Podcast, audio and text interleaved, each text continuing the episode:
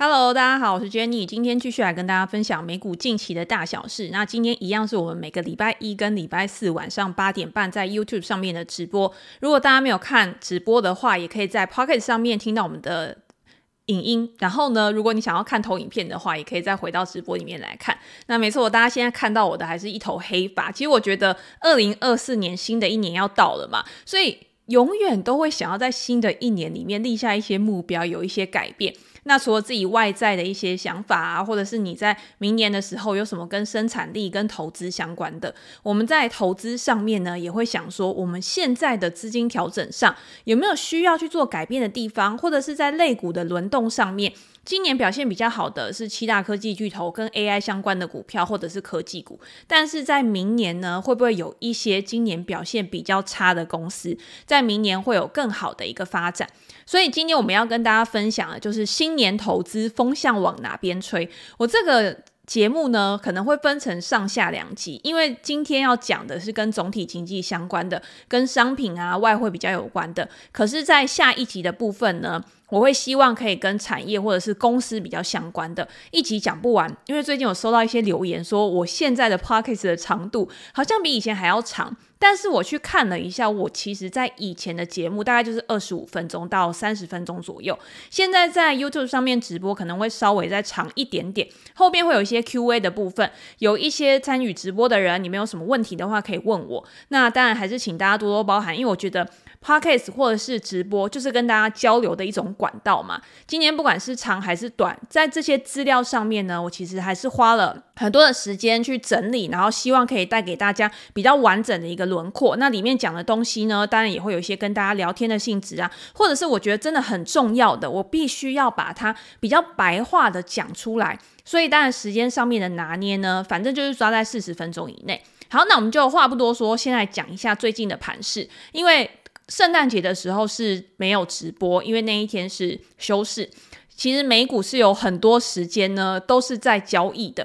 你会看到台湾其实非常常放假，常常暂停交易啊，或者是那一天休市。可是，在美股市场呢，其实是很少发生这样的一个状况。那现在是年底，所以呢，你会看到圣诞节、元旦啊，都是他们比较交易清淡的时候。在这种交易清淡的时候，即便是今天大涨或者是大跌，我自己是不会有太 care。现在这个时间的行情，而是反而关注说，在放完假以后，当这些交易员、当这些机构他们又回来到市场上面，他们会更针对哪一些板块去做一个资金的调配。那距离今年呢，其实也就只剩下这两天了嘛。那年末最后几个交易日呢，大家可以看到，其实我觉得现在的整体趋势是没有改变的。所以也是符合我们在之前跟大家讲的，既然趋势没有改变，你不要去预设立场，你不要去预设高点，你今天只要先把你自己的出场点、你的停损点或者是停利点先想好，让这一笔交易它是自动去执行，自己自然而然的去发生的。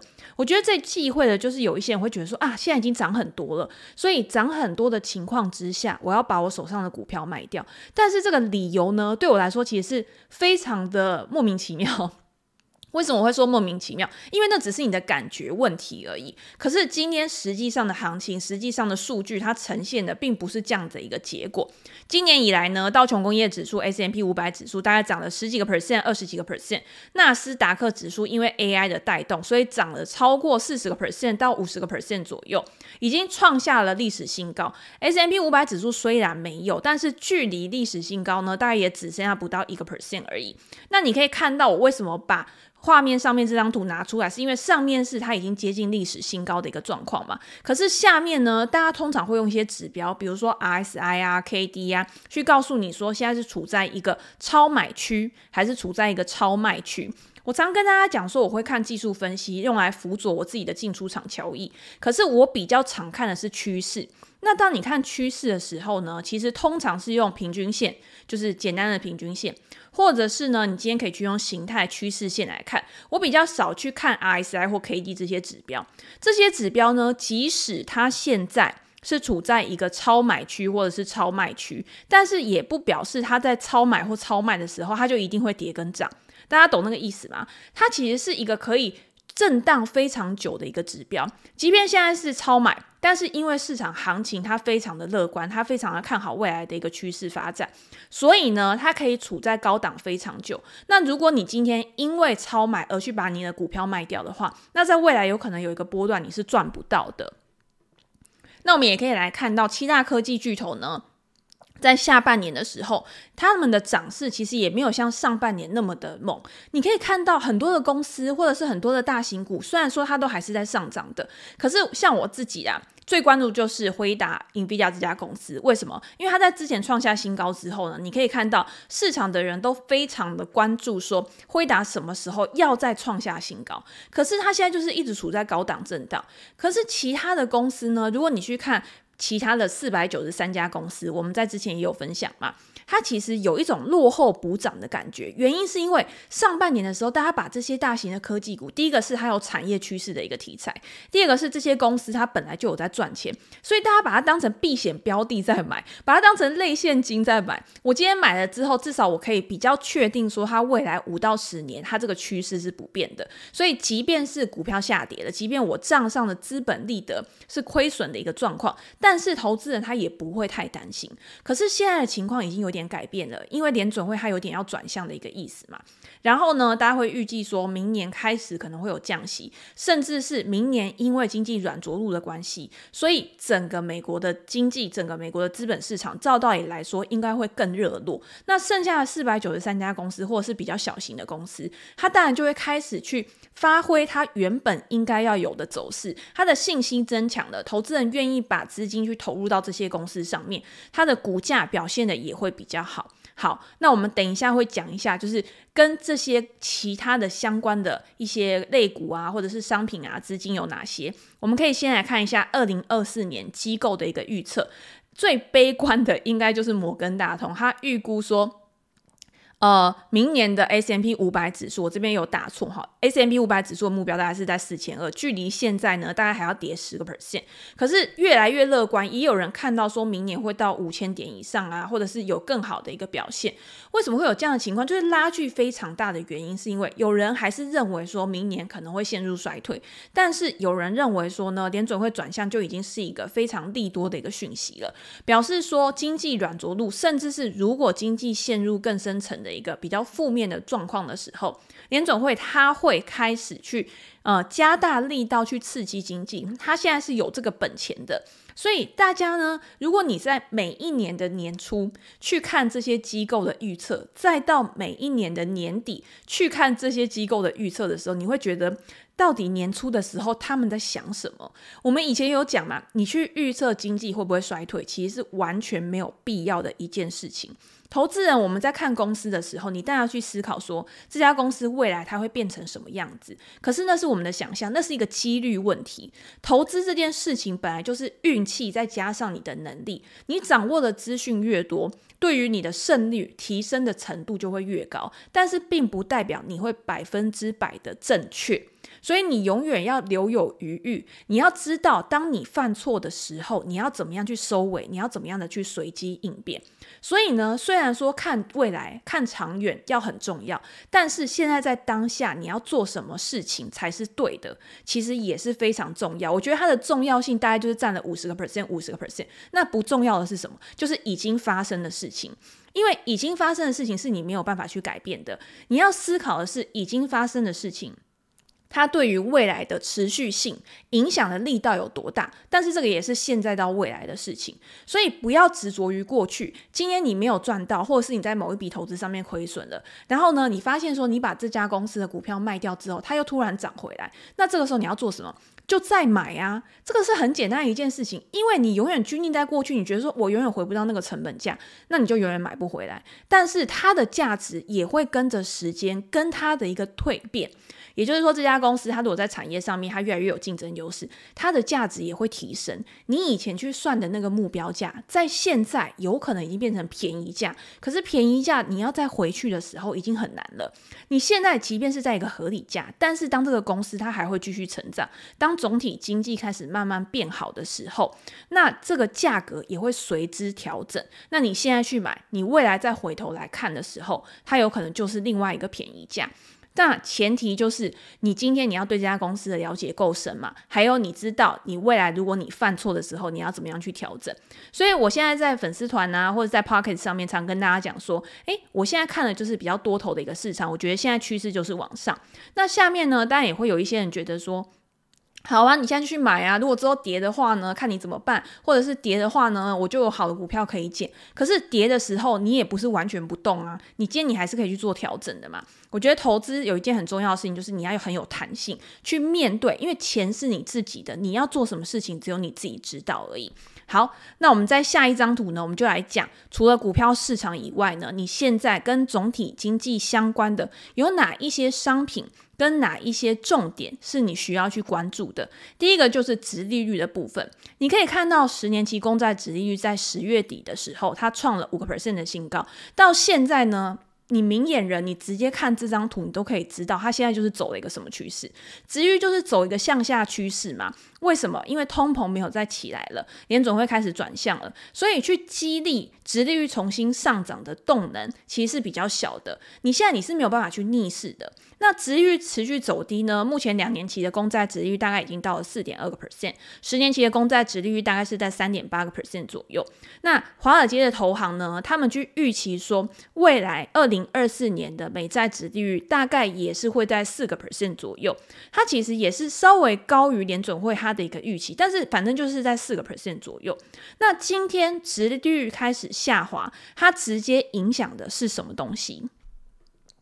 当然就是债券的一个价格，这个也是我们在上个月的时候，我们比较常讲到债券，因为我觉得债券这个东西它比较直观。你股票市场是很多的公司聚集在一起，所以有些公司表现的好，有些公司表现的不好。你可能除了大盘之外，你要关注类股，关注类股之后，你要关注个股。但是，殖利率跟债券的价格，它就是呈现一个负相关系。它最主要的就是今天货币政策的方向到底怎么走，或者是你可以看到什么呃公债啊、美国债务的一个问题啊，或者是你可以看到一些其他的影响指标。但是大方向不会有太大的一个差异。那你现在看到债券的价格呢？它也是从低点开始持续的往上。我们在上次提到的时候呢，就已经有讲到二十年期以上的。美国公债 ETF，它已经涨到了年限之上，它是在反弹之后到年线，年线是一个非常重要的多空交界，所以今天呢，通常不管是各类的商品、各个股票，它今天到了年线之后，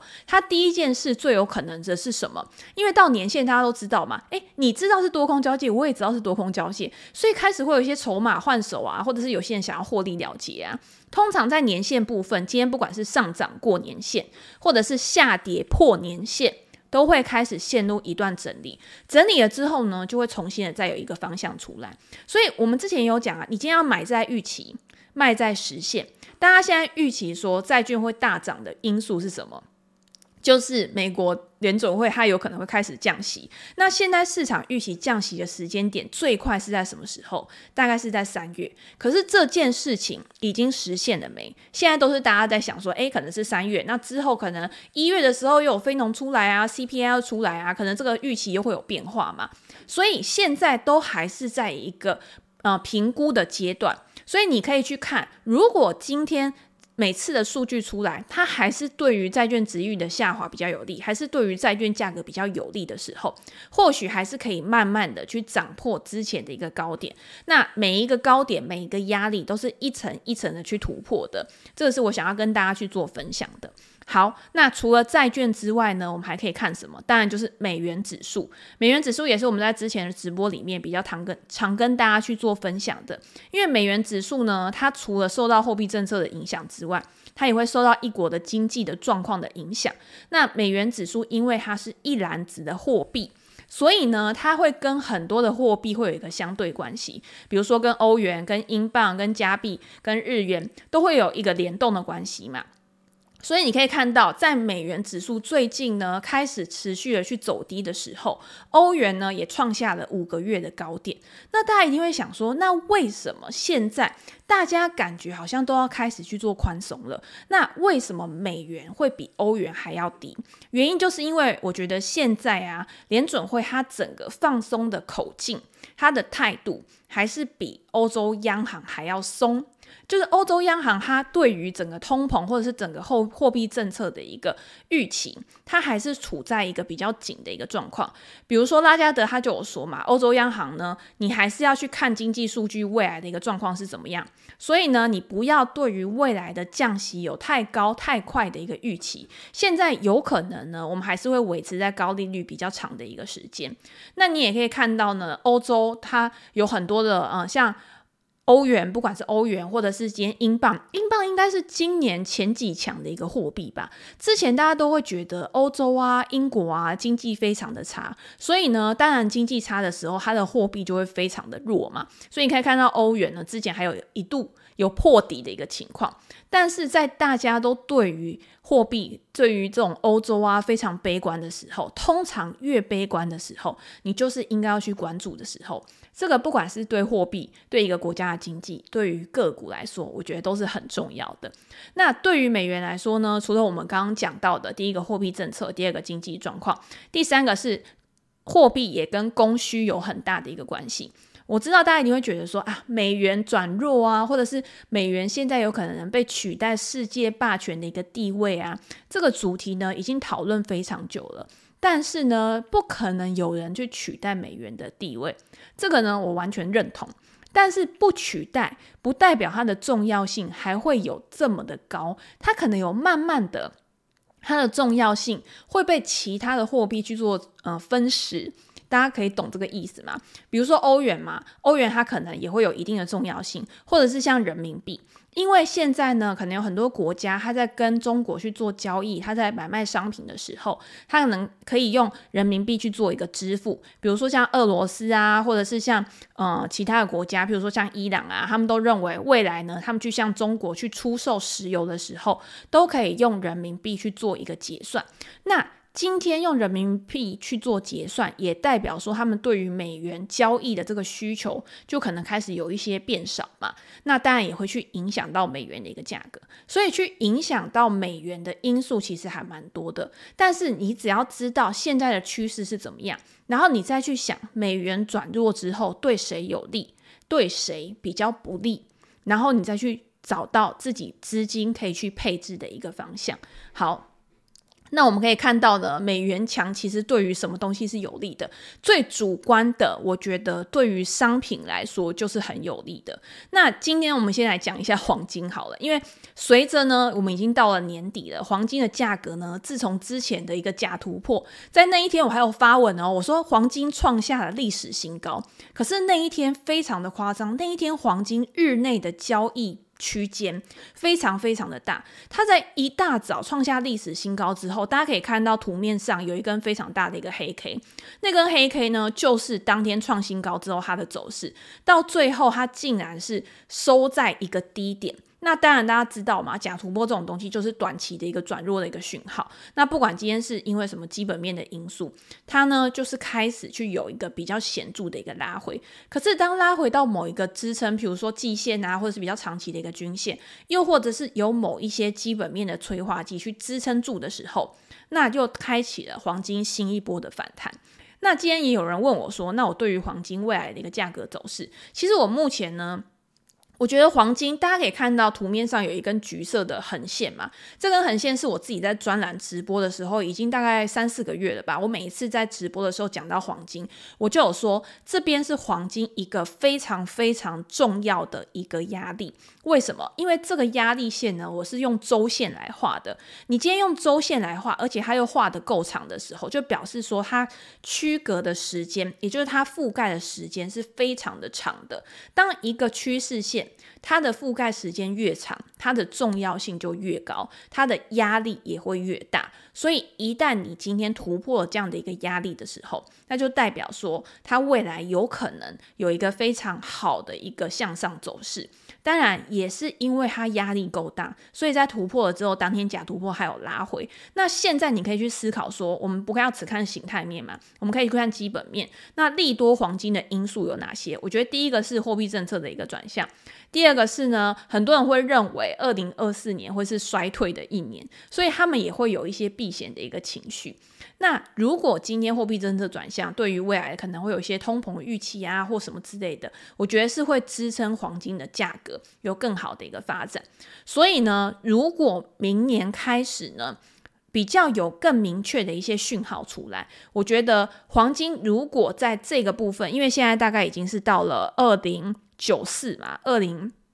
这边它呢，你可以把这个很重要的压力或者是支撑，去变成一个你风险控制的一个点位。那这样子你在操作的时候，我觉得也会比较好去做你的出场跟你的获利了结的一个部分。那我自己在做黄金的时候，因为我比较不会做 ETF，我可能都会做衍生性商品啊。那今天大家可能看到，可能涨了一个 percent 啊，零点几个 percent，对于衍生性商品来说，它的杠杆比较大，所以你可能短时间之内你就会有比较好的一个报酬。如果你今天你要去做黄金，你想要把它当成资产配置的一个部位的时候，我觉得你要以一个比较长期的角度。那黄金呢，我觉得最重要的还是保值性，还有它的抗波动，它的抗通膨。那如果今天你把它变成资产配置，我觉得你可以布局个十个 percent 左右啊，然后让你的未来呢，如果今天你的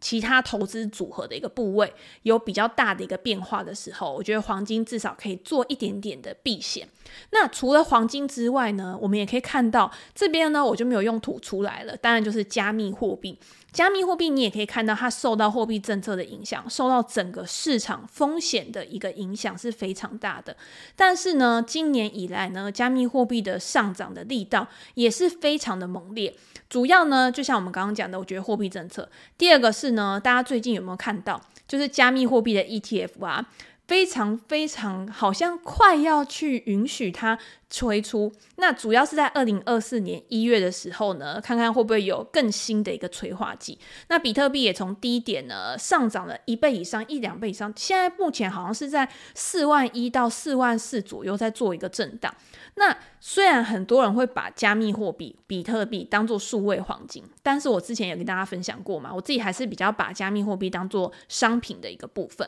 因为我觉得就保值性来讲，你当然说要一个很长很长的时间。短啊，它可能还是会随着时间去做一个呃价值的升上涨，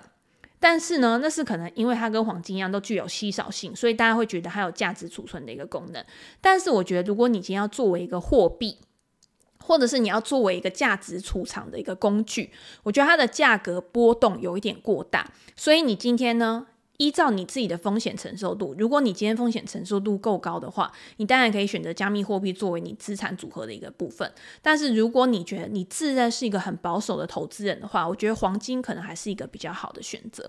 那黄金之外，其实大家也可以看到铜啊，或者是我们等一下会讲到其他的一个呃。金属类的，那黄金跟铜呢，比较差异的地方就是铜比较代表的是整个景气嘛。为什么我今天会想跟大家讲到铜呢？是因为大家都认为说二零二四年呢，不是大好就是大坏。有些人看好呢，就是觉得二零二四年它就是会软着陆，所以它经济会表现得比较好。有一些人看坏呢，就是觉得经济会不好。但是现在看起来呢，其实铜的价格有开始去做一个比较好的一个反弹了，那就表示说，现在市场上面对于未来景气的一个复苏的。呃，乐观程度还是会比较高的。那我们可以看到铜金比的部分，就是跟景气的强弱呢，其实会有一定程度的关系。因为当景气比较好，然后市场非常热络的时候，因为铜的需求开始增加嘛，所以铜的价格一定会被呃一定程度的拉起来。那你今天你看到铜金比呢，铜的价格它的表现就会比黄金还要好。但是当市场开始走弱，或者是当景气开始有衰退疑虑的时候，你就可以看到金价的表现可能就会比铜价好。所以大家也可以去财经验平房去找一下这个铜金比，然后把它作为你的一个观察指标。我觉得也是一个还不错，可以去看到整个市场情绪的一个转换。其实我看这些指标都不是去看说哦，现在铜怎么样，金怎么样，你是要去借由每一个比例，借由他们价格的走势，去了解现在市场上面情绪的变化、氛围的变化，你才知道现在是过于激情还是过于悲观。那过于悲观的时候，你就要提高你的警觉，因为当别人都很恐惧的时候，你就必须要去做一些贪婪的举措。好，那我们下一个呢，就是之前的。直播里面有人问到像锂矿啊，还有我们等下讲的铀矿。那今天呢，锂的部分，因为大家都知道今年的锂价表现的非常差嘛，不管今天是在嗯锂价的一个变化，或者是电动车的一个需求啊，大家都会觉得比较悲观。那如果大家今天要去观察跟锂相关的 ETF，ETF 的话，我觉得大家可以去观察 LIT 锂电池技术 ETF 这一档。为什么呢？因为它就是跟锂相关，然后有电池啊，或者是你可以看到在它的前十大持股里面也有特斯拉这家公司，然后还有像嗯嗯其他怎么。雅宝啊，这些公司就是跟锂矿相关的。好，那为什么锂会重要？或者是在二零二四年呢？其实我并不会非常的看坏锂相关的公司，或者是相关的 ETF 的原因，是因为我觉得今年呢、啊，为什么它会跌得那么惨？就是因为之前市场上面对于这些锂矿的公司，对于电动车的公司，真的太过激情了。涨多的时候，你今天当均值回归发生的时候，你就会觉得它跌的很多。所以今年的锂价大概有跌了大概七六七十个 percent 以上吧。可是呢，所有分析师所有的报告，他关注的重点都是因为供给的上升、需求的下滑，去导致锂价的一个下跌。可是你要想哦，今年二零二四年的情境，如果是整个经济变成软着陆，然后开始车市也复苏，房市也复苏，整个市资本市场都表现的比较好的时候，那会不会锂呢也会有跌升反弹的一个情况？所以呢，你可以看到，到二零二三年呢，全球锂产品的市场预计大概会有一百二十万吨。这个锂的整个市场呢，它其中一半。都是用在电动车市场，但是还有一些呢，它可能是用在消费，可能是用在替代能源啊之类的，它不是只有单一一种用途。为什么之前会跌那么多，甚至有雪上加霜的情况？就是譬如说像车市表现得比较不好啊，或者是像日本 Panasonic，它不是去调降它的一个营收预期嘛？那上半年呢，你也可以看到，不管今天是车市啊，或者是跟相关的厂商，都一直不断的在去库存。所以当库存去化到了比较末端的时候，其实它就跟任何的景气循环股一样，它总会有落底反弹的一天。所以呢，大家可以去关注这里的锂电池在明年的一个表现，它是不是有落底回升？因为我觉得，只要今天景气的好转的预期开始上升，车市开始反弹的时候，我觉得对于它的需求开始增加，那这样子呢，对于相关的公司的获利预期也会开始增加，会去提高他们的一个估值表现。好，那另外呢，当然就是铀，又是上次有人问到的。那那个时候，其实我对于铀矿的公司啊，真的是没有太多的一个研究。但是我也跟大家说过嘛，你今天。想要去了解一个产业，或者是想要去了解一个公司，你可以先从 ETF 开始，因为你只要找到相关的 ETF，它的前十大持股呢，通常都是跟这个产业里面有比较密切相关，或者是它的公司呢，在这个产业里面它是具有领导地位的。那你可以看到全球的铀跟核能指数啊，它是。关注的就是至少你有百分之五十的收入是要来自于铀跟核能的公司，包括核电的设备、核反应炉的建造、工程啊、维护啊这些业务相关的，或者是像核电呃发电啊这些的。所以你今天你只要看到这些公司，然后你再去找说哪一些有在美股上市，他们的营收表现、他们的获利表现怎么样，我觉得都是还蛮不错的一个策略。那为什么铀现在变得这么重要的原因，就是因为之前呢，譬如说。呃，所有的政府不是都很想要向替代能源去发展吗？那今天替代能源去发展的时候呢，你就可以看到核能呢也会是他们讨论的一块嘛。那今天呢，为什么铀它会一直上涨的原因，是因为跟俄罗斯有比较大的一个关系。因为俄罗斯呢，它其实也有去产铀矿。所以呢，如果今天地缘政治风险增加的时候，你今天就会觉得你的供应会减少，那自然而然也会去推升价格的一个上涨。所以你可以看到铀矿的 ETF 呢，它现在的表现跟刚刚我们看锂的那个表现完全是两个非常极端的一个状况。原因就是因为呢，它比较没有供需的一个问题。所以呢，如果明年，这个状况呢，它会不会有所改变？这个就可以值得关注了。因为我自己永远都会觉得，今天当市场的行情去推升到一个比较极致的时候，那下一阶段可能就会改变。二零二零还是二零二一的时候，大家知道表现最好的 ETF 是什么吗？是替代能源。可是你今年你去看替代能源，它的表现完全就已经是不一样了。为什么？就是因为当时的市场也是一波炒作嘛，就告诉你说有政策补贴啊，哪一家公司很好啊，或什么样之类的。但是呢，当市场行情被推波到一定程度的时候，你会开始去检视每一家公司是不是真的有像他讲的那么好，他是不是真的实际靠这个业务在获利了。那我觉得又跟核能其实也是一样的道理。你今天你想要投资，我相信这绝对是一个长期的趋势，但是你不要在它已经到了一个高点的时候你再去投资，你可以等一下。等到它拉回到一个比较合理的位置，比如说比较靠近长期均线的时候啊，或者是比较靠近呃在呃产业波动的时候，或者是在整个市场没有那么关注这个产业，但是这个产业又还持续在发展的一个情况之下，像刚刚锂矿，我觉得就是一个很好的例子。那这个时候反而是你应该去布局的一个时间点。所以呢，由这两个 ETF 你可以再去延伸，因为如果你可以看到 PG&E 这家公司的话，你就可以看到其实呢，它也有在。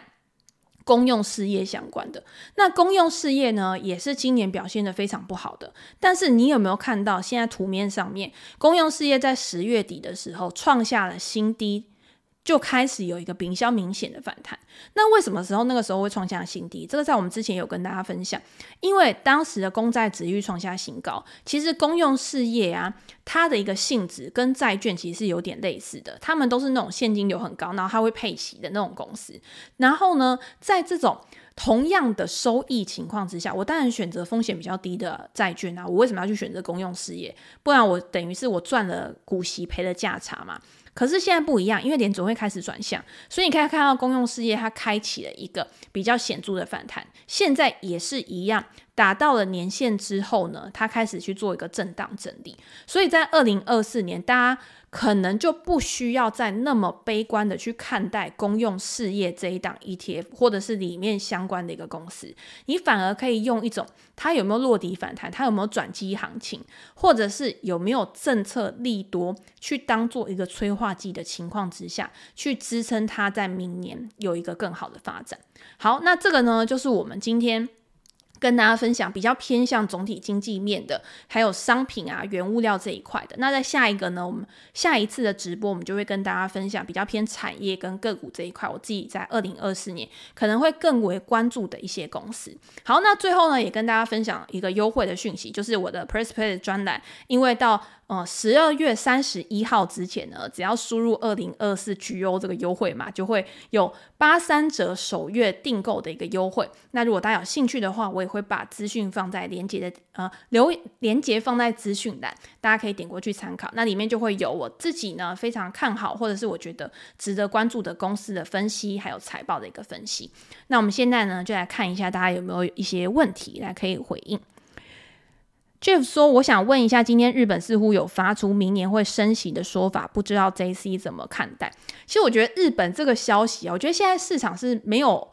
消息可以去炒了，当然我不是说哦，日本就会一直在放消息，只是你有没有发现这一个月、这一两个月，日本的央行呢，它常常会有一些消息，比如说，诶，我要结束我的宽松政策啊，我要结束我的那个殖利率调整啊，我明年呢可能要开始收紧，我现在呢，我觉得我的通膨已经到达我的目标了，所以我应该可以再准备进步下一步的动作。那我觉得，如果大家是想要去投资日本的股市的话，我自己会觉得日本的股市现在呢，看起来，因为整个第一个是产业面的关系，第二个是整个经济面的关系，都还处于一个我觉得还蛮健全的一个状况吧。所以，如果你今天想要把日本股市去作为你资产投资组合的一部分，我觉得是可以的。但是我并不会觉得它会去改变。就是呃，整个世界你资金配置的一个方向，怎么说呢？就像我觉得，如果今天日本好的话，我觉得美国它也不会太差，就是这个意思。所以我觉得，你今天如果想要去投资日本，当然可以。而且我觉得日本呢，它是比较适合去作为一个。呃，不是短波段，可能是一个稍微有一个期间波段的，因为我觉得它还是有一个景气循环性会比较重。但是如果你今天投资美国呢，我觉得美国它是属于比较成长性的，所以如果以更长期的角度来来看，我觉得你的资金呢，不要完全只压在一个市场上面，我觉得还是可以做一个分批的布局。那我自己还是会比较喜欢美国的市场，因为我比较喜欢那种有成长性，然后有更多呃不一样的东西可以去了解的一个市场。好，那我们今天呢，因为时间也差不多了，那就先跟大家分享到这边。如果大家有任何的问题的话，也都欢迎在留言告诉我。我们在下一集的 podcast 里面或者是影片里面都拿出来再跟大家做一个讨论。那也祝大家呢，新的一年二零二四年都可以投资非常顺利。我们下一次的那一集呢，就会在明年跟大家做个见面。那今天就先这样喽，拜拜。